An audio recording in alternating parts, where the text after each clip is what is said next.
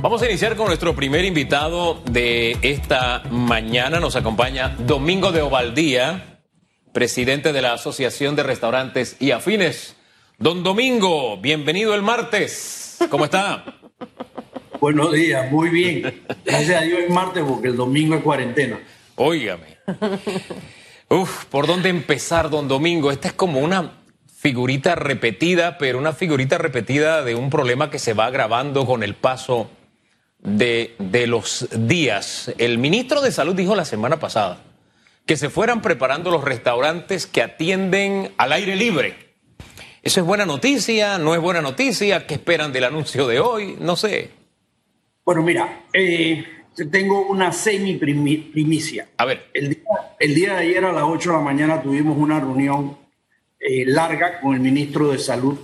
Primera vez que nos reunimos con el ministro de Salud en 10 meses de pandemia. Nos acompañó el viceministro Sosa del MISI. Eh, en esta reunión le planteamos al, al ministro la necesidad urgente de abrir el primero de febrero. Los restaurantes estamos en la jerga que se maneja hoy en día en UCI. Cada vez cierran restaurantes diariamente. Nosotros no podemos mantener eh, la industria de restaurantes a nivel del país eh, solamente con el, la idea del delivery mencionamos a ellos que en la terraza me parece una buena idea, pero el 70% en este país no tiene terrazas. Las áreas abiertas que uno pudiera utilizar, entre comillas, podrían ser quizás los que tienen estacionamiento, estacionamiento, y eh, algunas aceras, porque no todos tienen la ventaja de tener aceras anchas, pero es igual, implica una inversión que no tenemos. Y una inversión que no estamos seguros que si la puedes hacer, no te van a volver a cerrar. En esa discusión amplia y sincera, el panorama que nosotros vimos de la pandemia, definitivamente esto va mucho más allá. Habíamos pensado, y te soy sincero, nosotros habíamos nuestra industria había pensado que quizás en julio nosotros empezaríamos a ver algo. Nosotros vamos ya hasta diciembre, señores. En este momento hay 2.000 restaurantes cerrados, 20.000 plazas de trabajo que se perdieron. Cuando hablamos de la mampara, le dijimos, señor ministro, el costo de poner mamparas es de 1.500 dólares por restaurante. Son 4.000 restaurantes, son 6, 6 millones de dólares, que no existen no los tenemos en las arcas. Nosotros insistimos en que nosotros estamos preparados, nosotros tenemos nuestras mamparas en la caja, nuestras mamparas en el área de delivery, ¿ok? Tenemos todas nuestras medidas de bioseguridad. Hay que insistir, tanto el, el MINSA como la industria nuestra, que a los comensales, que llegar a un restaurante no es quitarte la mascarilla y sentarte y hablar. No lo puedes hacer. Las reglas son, llegaste al restaurante, ¿no? Después que te sentaste, te la quitas para tomar el agua o, el refresco y a la hora de comer. Luego te la vuelves a poner y conversas. Ellos estaban preocupados porque la gente se iba a quedar mucho tiempo. Nosotros le dijimos, mira, lo único interesante en la pandemia para los restaurantes es que el tiempo que las personas se quedan ahora a comer es menor. La gente llega, come y se va. ¿Por qué? Porque no hay esa eh, eh, esa disposición de sentarse a echar cuentos como era antes. Claro.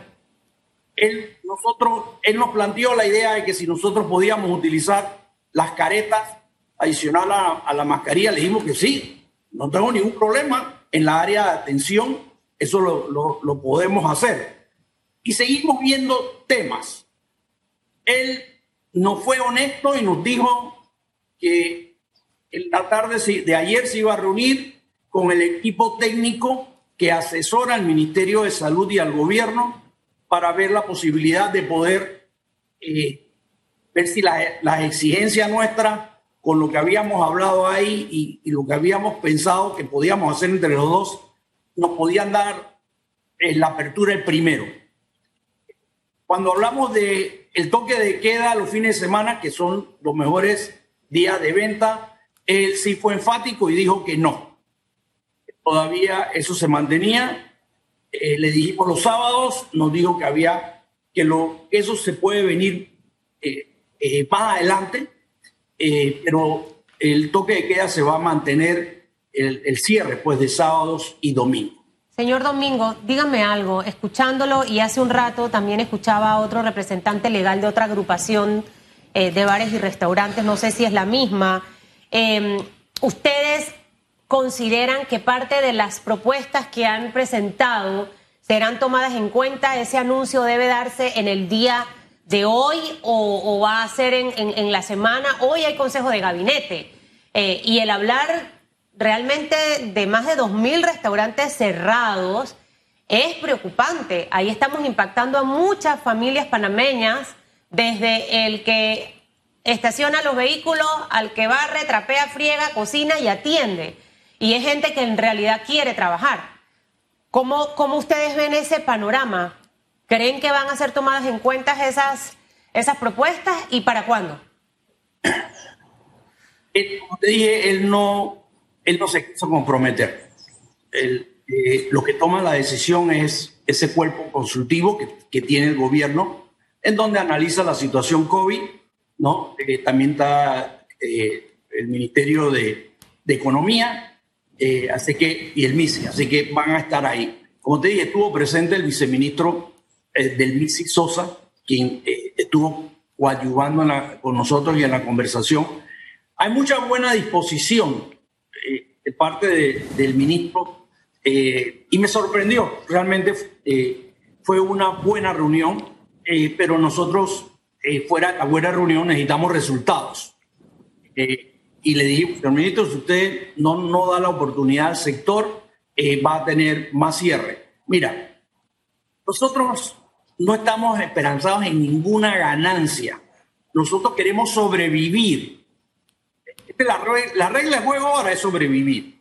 Con delivery tú estás en un 20% de a casualidad de las ventas. Ventas no significa ganancia. O tienes más del 50% del personal suspendido. Empiezas a abrir, puedes traer poco a poco el personal tuyo, que es lo que está hablando el gobierno. No queremos perder plazas de trabajo, entonces lo único que estás haciendo con mantener cerrado una industria que cada restaurante. De esos 4.000 restaurantes que existen, yo te puedo, número bajito, ponte que 10 personas por restaurante, está hablando de 30.000 personas que, que van a empezar a perder otra vez.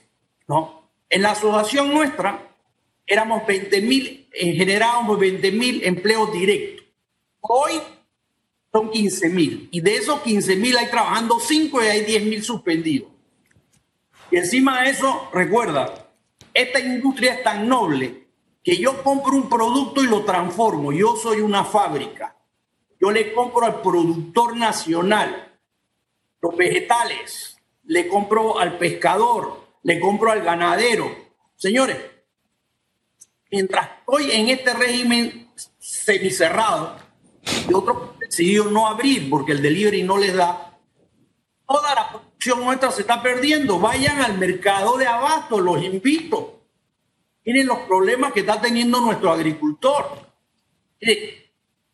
nosotros creemos, estamos conscientes de la situación del COVID, pero no pueden seguir diciendo que somos los causantes de, que los restaurantes lo propaguen. Señores, es el transporte. Ahí le dije al señor ministro, ustedes no pueden seguir en cuarentena. Cada casa cuarentena rebajas, eh, quitas eh, la cantidad de buses y de metros que, que están trabajando. Ponlos a trabajar todos.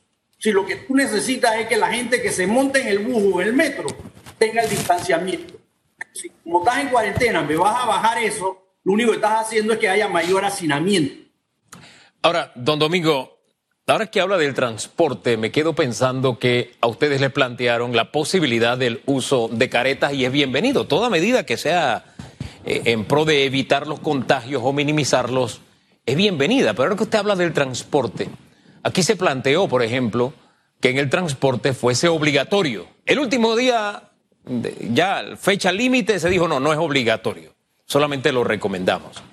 Entonces, me voy a la situación de ustedes. Ustedes no están abiertos, pero le dicen tienes que usar ah, la mascarilla.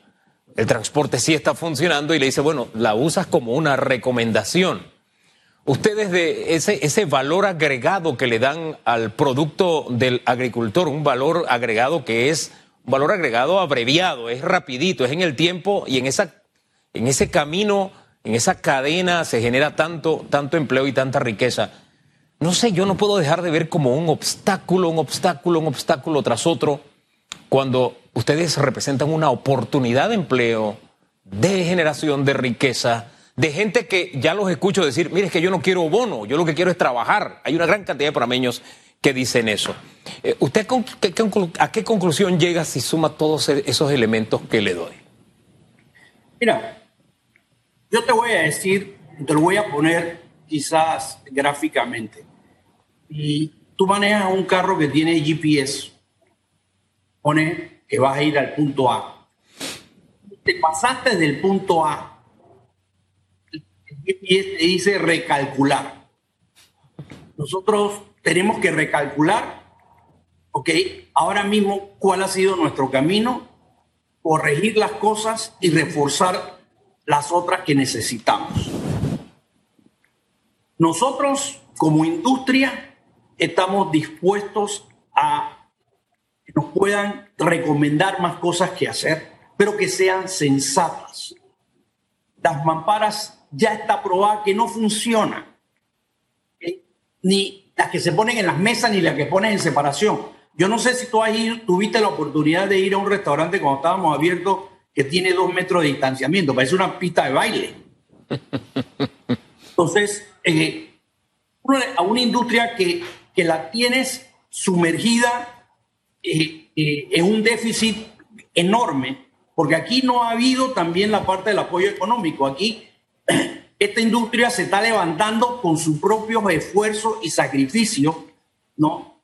Tanto del empresario como del trabajador. Entonces lo que se necesita es que pueda haber eh, la oportunidad esta que estamos pidiendo, ¿no? Eh, y poner las medidas. Y sobre todo le dijimos al ministro, mire ministro, ponga en una lista lo que hicieron mal las cosas y publíquela. A mí no me preocupa yo como panameño tengo el derecho de saber claro. si voy ir al restaurante X o Y, pero no diga que multó, diga a quién. Cierre. El panameño necesita certeza del castigo y nosotros no lo vemos. Entonces lo que queremos es, yo te acepto que tú pongas en la lista a cualquiera que haga las cosas mal, pero dilo. Entonces no me castigues a los que estamos haciendo las cosas bien por aquellos malos empresarios que no están haciendo las cosas bien. Bueno, solamente anoche hubo uno que a altas horas de la noche, fuera del horario, estaba con una gran cantidad de comensales. Se publica la noticia, pero no, se dice quién. Bellavista es lo único que se nos dice. Pero en fin, don Domingo, gracias por conversar con Panamá. Que tenga muy buen día. Muchas gracias. Falta poquito para que sea primero de febrero. Falta poco. Al ministro de Salud que se ponga la píldora llamada Susan Elizabeth Castillo y se vaya poniendo así a tu mundo, ¿eh? Señor, no, de verdad. Aunque pierda la uña, no hay problema. Yo no puedo estar con gente lenta, ministro. Saludos, don Domingo. Son las 7.51 minutos.